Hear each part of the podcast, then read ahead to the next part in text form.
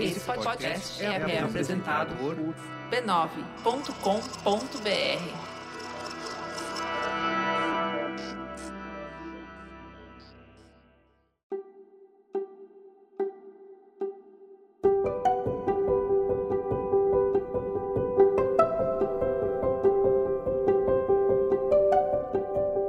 E eu lhe dou as boas-vindas ao autoconsciente. Enfim, um podcast que entende você para você se entender melhor. Eu sou Regina Gianetti, alguém que se interessa por vida interior. Eu fui jornalista, hoje trabalho com desenvolvimento pessoal e neste podcast eu sou uma repórter da alma, compartilhando reflexões e ações para uma vida com mais autoconsciência. A minha intenção é que ao terminar um episódio você se sinta melhor do que quando começou.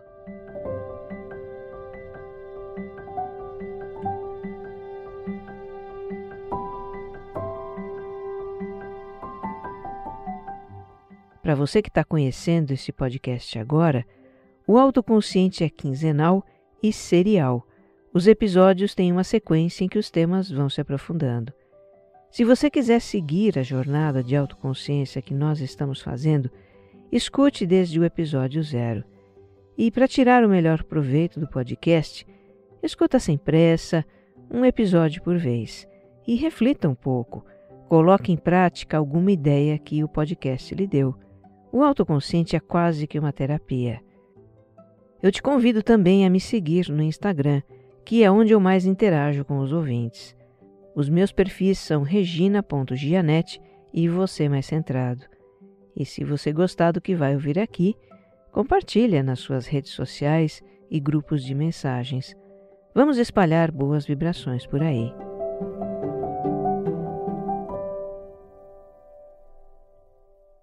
Episódio 92 O efeito sombra em nossa vida, parte 3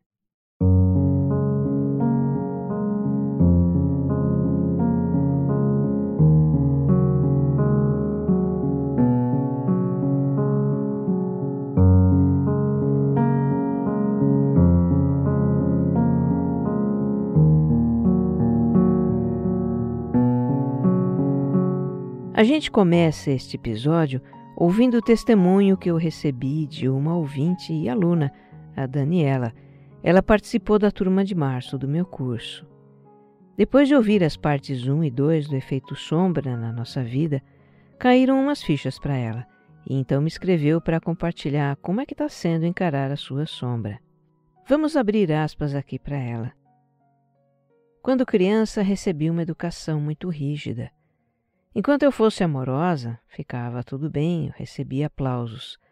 Mas quando eu manifestava um lado meu, que era intenso, e ficava brava, indagava o porquê de certas coisas, ou era respondona para os meus pais, então aí eu era reprimida.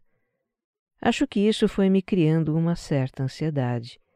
Nos tempos de faculdade, comecei a ter crises de pânico, e depois de formada ficou insustentável. Foi então que comecei um tratamento psiquiátrico com medicação. Eu também tinha uma sensação de vazio, uma tristeza interminável, e achava que isso tinha a ver com o não gostar da profissão.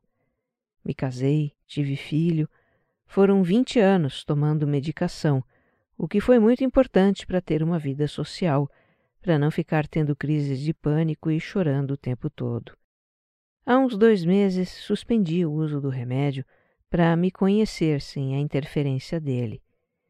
E aí comecei a tomar contato com emoções que sempre estiveram por todo esse tempo guardadas, sempre existiram. Intolerância, raiva, inveja, um aspecto maldoso, presunção. São tantas coisas que eu não sei nem nomear. Está sendo difícil. Mas ouvindo os episódios sobre a sombra, eu entendi que são coisas que todo mundo tem, então eu não estou me sentindo tão culpada por sentir. Eu quero conviver com as minhas sombras. Preciso sentir quem realmente sou, entender meus sentimentos, ter essa relação comigo mesma e também entender o outro, não cobrar tanto que ele seja perfeito. Neste momento, Eu estou aceitando a minha imperfeição e tentando não ser tão intolerante. Se eu puder conviver com as minhas sombras agora, vou me libertar de todas essas angústias e vazio que eu sinto.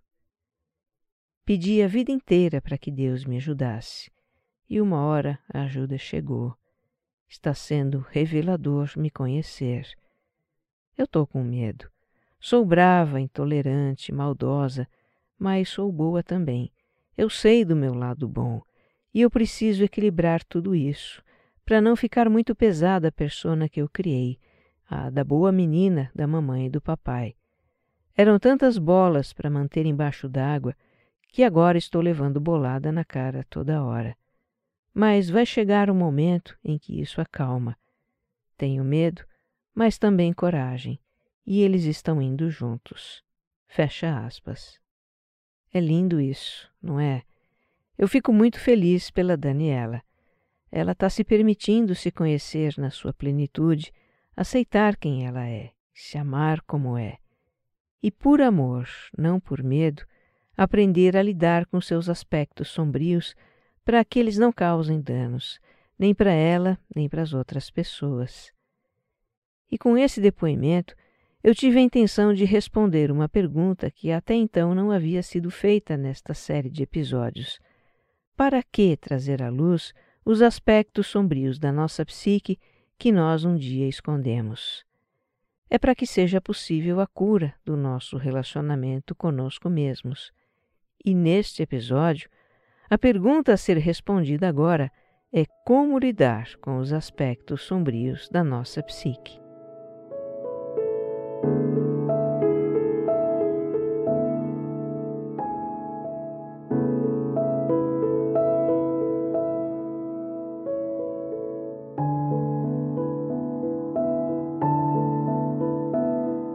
Algo que faz o nosso lado sombra ser complicado de lidar, gerando resistência e medo em nós, é a existência do mal em nós.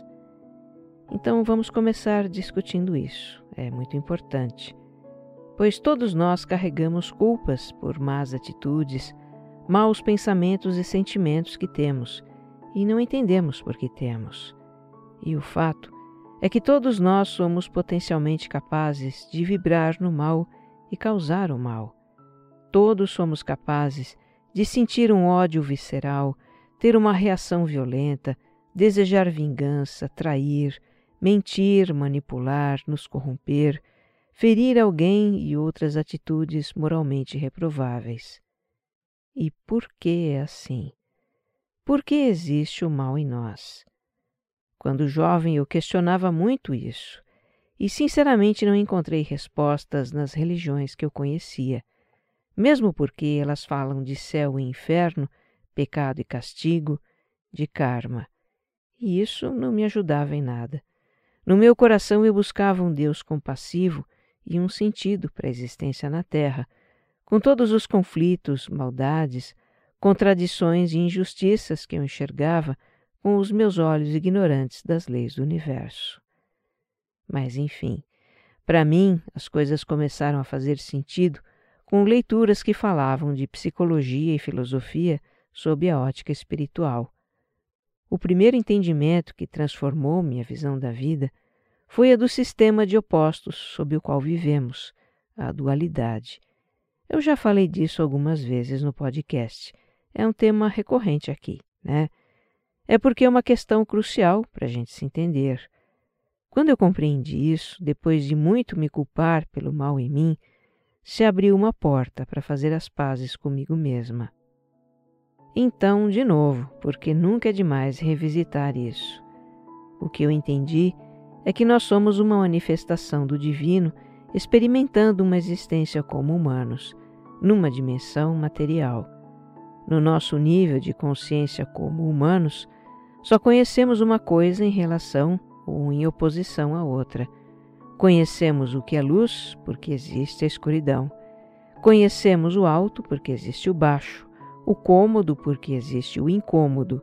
A união, porque existe a separação. Conhecemos o bem, porque existe o mal. Em outras palavras, precisamos da experiência do mal para reconhecer a experiência do bem. Uma outra forma de compreender a dualidade em nós eu encontrei na psicanálise de Freud.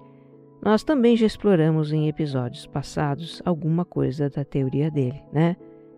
Segundo Freud, no nosso nível de consciência mais básico, mais primitivo, que ele chamou de id, nós somos movidos por duas forças: a pulsão de vida, que nos motiva para o prazer, a realização, a união, e a pulsão de morte, que nos motiva para o isolamento, para a destruição.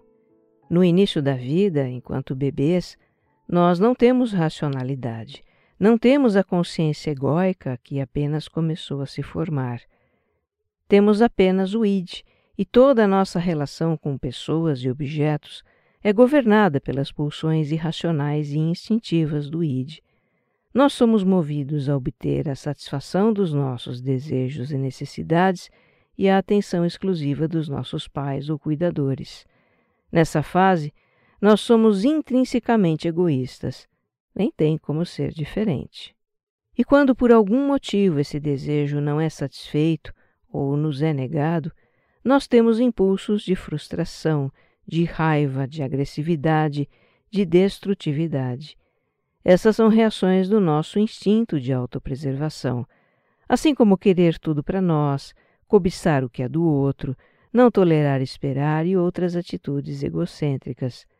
Tudo isso faz parte da nossa natureza e nós manifestamos esses comportamentos inocentemente no início da vida, quando não temos ainda noção do bem e do mal.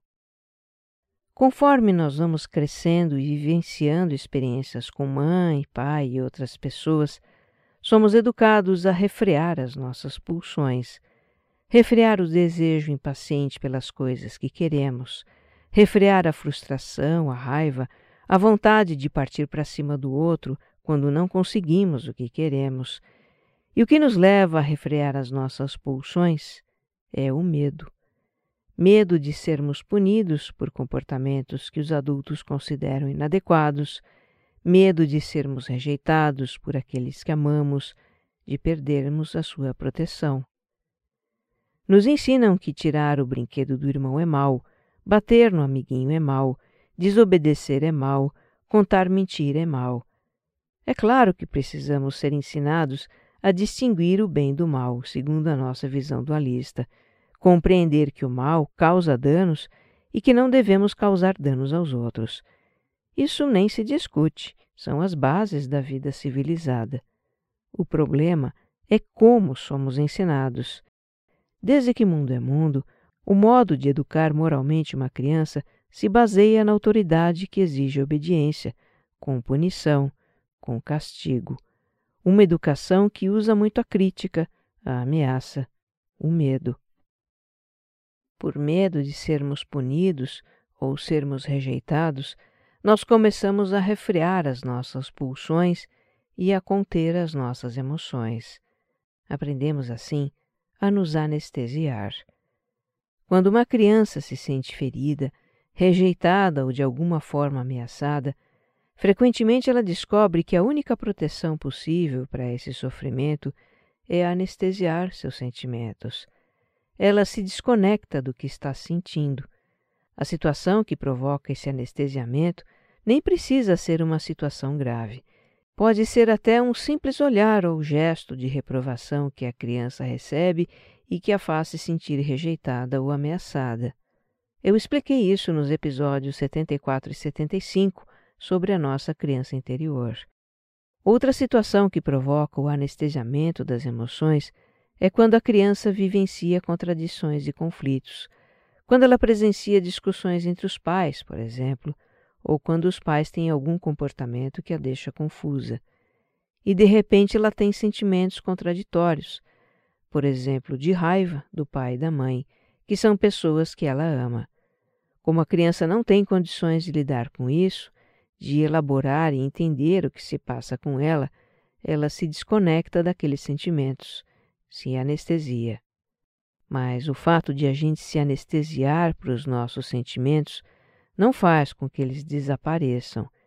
Na verdade, a energia desses sentimentos só é direcionada para outro lugar. Você tem um palpite de que lugar é esse? Sim, é a sombra, para onde vai tudo que a gente reprime. Existe ainda uma outra possibilidade de reação de uma criança que se sente ferida ou rejeitada por quem ela ama, que é a agressividade, a raiva. É como se algo dentro dela dissesse: Se eu não tenho seu amor, então vou ter raiva de você e vou machucar você. Pode chegar um momento em que essa voz diz: Antes que você me machuque, eu vou te ferir. E essa criança, de repente, vai criar uma persona malvada como a persona provocadora ou a abusadora que conhecemos no episódio anterior. Nesses casos, o que é que vai para a sombra? Os sentimentos de vulnerabilidade, de rejeição, de inadequação, de impotência, de não ser boa o bastante, a imensa dor de não ser amada. Que conclusões nós podemos tirar disso tudo? Que boa parte dos conteúdos da nossa sombra tem origem no medo. Medo de sermos feridos, medo do abandono, medo da rejeição, medo de não sermos amados. Não é justo nos julgarmos e condenarmos por aquilo que trazemos em nossa sombra, não é?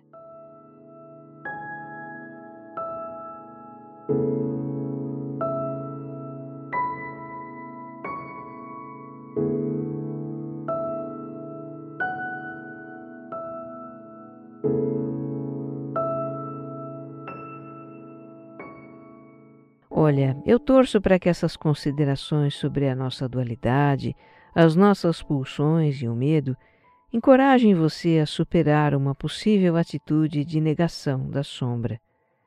Porque a gente nega mesmo, nega fazendo o sinal da cruz que temos certos aspectos sombrios na nossa psique, especialmente aqueles que a gente condena nos outros. Eu torço para que você possa vencer uma compreensível resistência a encarar a sua sombra. Porque é tão vital a nossa necessidade de nos sentir aprovados e amados, e tão enraizada a ideia de que temos que ser perfeitos para ser amados, que a gente gostaria mesmo é, de não ter que olhar para nada que possa abalar as estruturas das nossas personas. Personas que com esforço nós construímos para nos mostrar ao mundo personas que também com muito esforço mantemos, como desabafou a Daniela no compartilhar do início desse episódio. E não se preocupe, quando encaramos a nossa sombra, não encontramos nada mais do que aquilo que já está em nós. Não encontramos nada diferente daquilo que já se manifesta às vezes, quando temos um sentimento negativo, uma atitude egoísta ou uma reação destemperada quando nos sabotamos, nos irritamos com alguém. Como a gente explorou no primeiro episódio dessa série, essas situações que acontecem com alguma frequência na nossa vida são manifestações dos conteúdos da sombra. Olhar para eles não vai nos tornar mais vulneráveis a eles, e sim mais conscientes deles. Como diz a Debbie Ford no livro dela, Precisamos sair da negação, assumir a nossa natureza, descobrir pontos cegos e dizer a verdade sobre as nossas tendências humanas. Só depois que fizermos uma autoavaliação honesta é que poderemos saber do que precisamos para fortalecer as nossas fraquezas e domar os nossos impulsos negativos. E assim, segundo ela, a cura dos nossos conflitos interiores poderá acontecer. Quem opera essa cura não é o nosso ego, o nosso eu humano suscetível ao medo, mas o nosso eu divino. É uma cura que não se dá pela força da mente, mas pelo poder do coração. Diz a Deb que o eu divino tem a capacidade de ver de uma perspectiva mais ampla, de ver com olhos espirituais, de saber que cada qualidade, impulso e tendência negativa tem uma contraparte positiva que pode ser cultivada para nos trazer de volta a um estado de equilíbrio. curar a divisão de luz e sombra em nós, requer que estejamos firmemente enraizados na realidade de que a dualidade é central na nossa própria natureza. Neste mundo de dualidade, ela diz, a maneira como entendemos e ganhamos sabedoria é por meio da comparação. Portanto, no final das contas, essa jornada consiste em entrar em equilíbrio com essas expressões aparentemente opostas da nossa humanidade.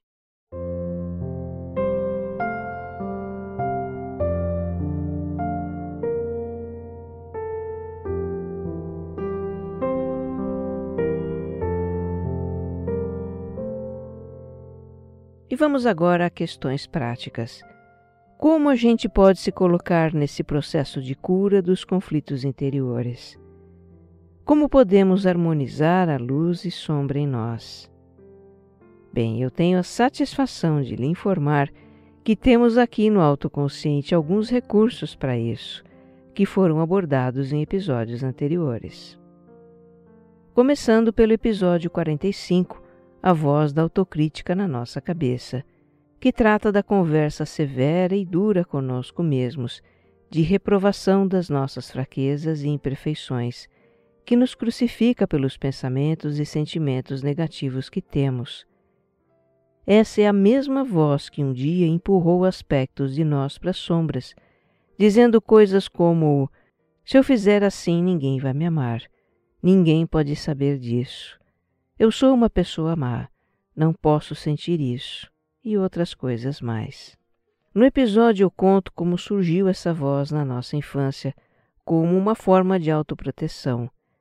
Mas hoje precisamos suavizar essa maneira de falar conosco mesmos e parar de nos crucificar pelas nossas imperfeições. Isso cria em nós uma abertura para trazer à luz os aspectos da nossa sombra. No episódio seguinte, o 46, temos uma meditação para pacificar a voz da autocrítica. Super necessária essa meditação. É algo para a gente fazer várias vezes. Temos também uma trilogia que eu considero um dos pontos altos do autoconsciente. Ela começa no episódio 67, Culpa, que é um sentimento que temos em relação a aspectos sombrios de nós, atitudes, pensamentos, sentimentos que consideramos inaceitáveis. Então, libertar-se das culpas é também uma forma de redimir aspectos da sombra. E como nos libertamos da culpa? Episódio 68 sobre perdoar-se. Olha, aqui eu gastei o verbo, viu? Para convencer os meus queridos ouvintes de que o auto-perdão é legítimo, é válido e é possível. Eu fui lá no âmago das crenças equivocadas sobre o castigo divino, que são uma distorção que a nossa mente criou. Deus não castiga. O que a gente chama de castigo ou é o retorno das nossas ações, ou são situações que nós inconscientemente criamos a partir das nossas crenças. E olha, conceder perdão a nós mesmos é simplesmente ter a experiência do divino que há em nós. Gente, é algo muito maior do que nós podemos imaginar. Eu te peço que absorva esse episódio e experimente a meditação de auto-perdão que tem no final. E aí a trilogia se encerra com o episódio 69, sobre perdoar o outro. Conceder perdão a alguém que nos feriu também redime algo em nós, algo na nossa sombra. Como diz o Desmond Tutu, autor do livro do perdão, que é a base daquele episódio, o perdão vem do reconhecimento de que somos todos imperfeitos e humanos. Todos temos a capacidade de cometer contra os outros os mesmos erros que foram cometidos contra nós. Então, se perdoamos o outro por um aspecto da sua sombra, estamos redimindo aquele mesmo aspecto na nossa. E vamos ainda lembrar que perdoar é divino, como diz o ditado. Perdoar ao outro é uma experiência do divino em nós. E não vamos esquecer dos já mencionados episódios 74 e 75, acolhendo a nossa criança interior. Ali a gente explora mais a fundo o desenvolvimento da nossa psique a partir do relacionamento com os pais no início da vida. E entendemos como se originam os traumas e feridas emocionais, que também são conteúdos da sombra, já que ficam ocultos no nosso inconsciente. Portanto, resgatar a criança interior ferida que existe em todos nós é também uma forma de resgatar aspectos da nossa sombra. Esses episódios trazem histórias lindas de pessoas que fizeram esse resgate e apontam caminhos para que você se aproxime da sua criança interior. Agora eu quero chamar a sua atenção para algo que está muito presente em todos esses episódios que eu mencionei. Eu não sei se você reparou. É o amor. O amor é o que pacifica a voz da autocrítica, dissolve as nossas culpas e ressentimentos por meio do perdão, cicatriza as nossas feridas emocionais. O amor é a natureza do nosso eu divino e é o que cura a nossa sombra.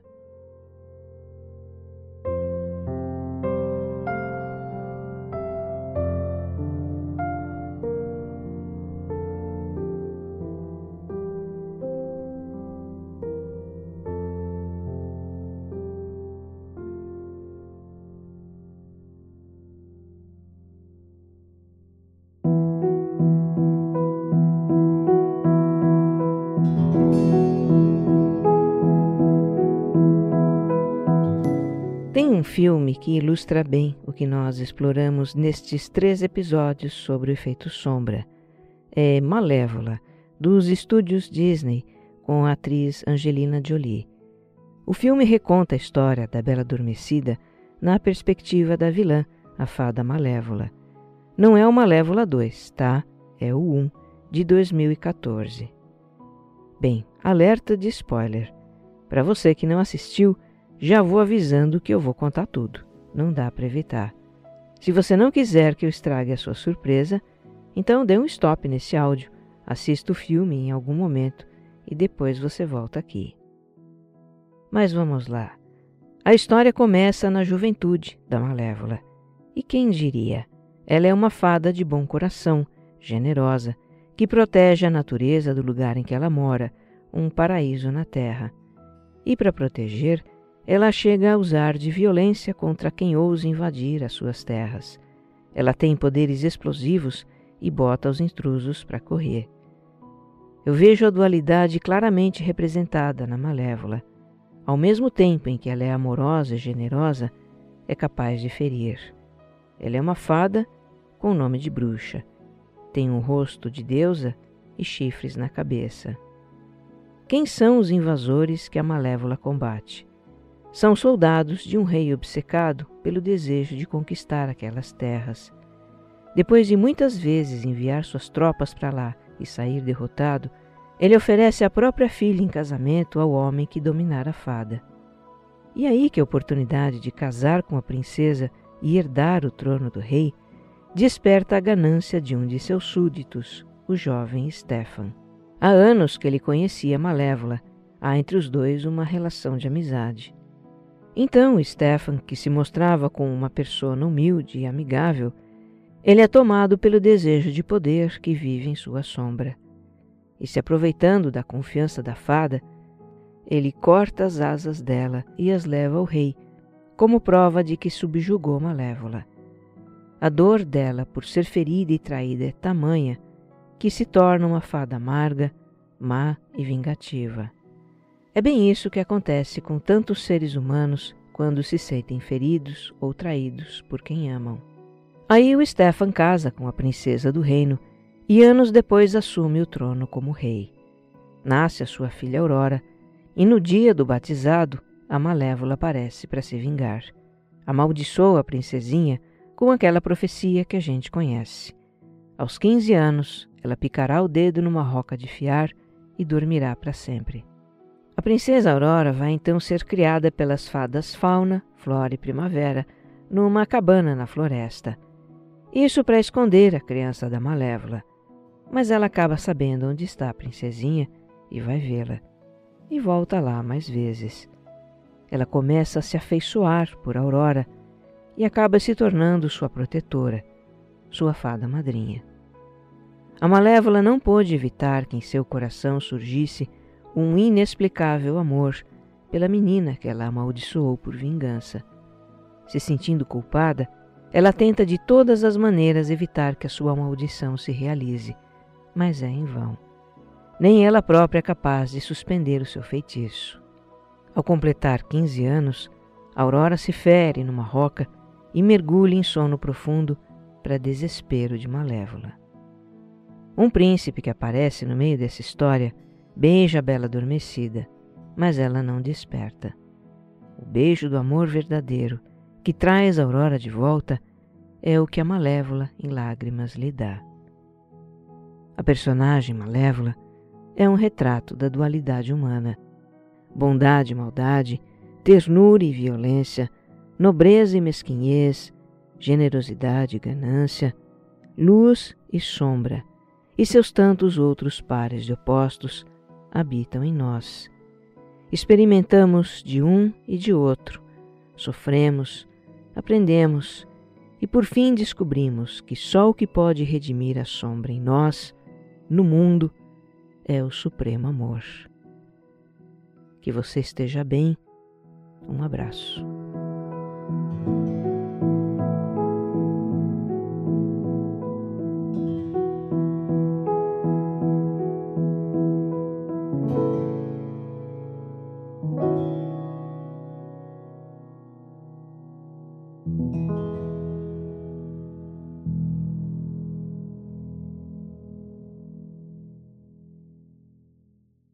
Autoconsciente é um podcast distribuído pela Rede B9, com o roteiro e apresentação de Regina Gianetti, edição de som e capas Jéssica Correia.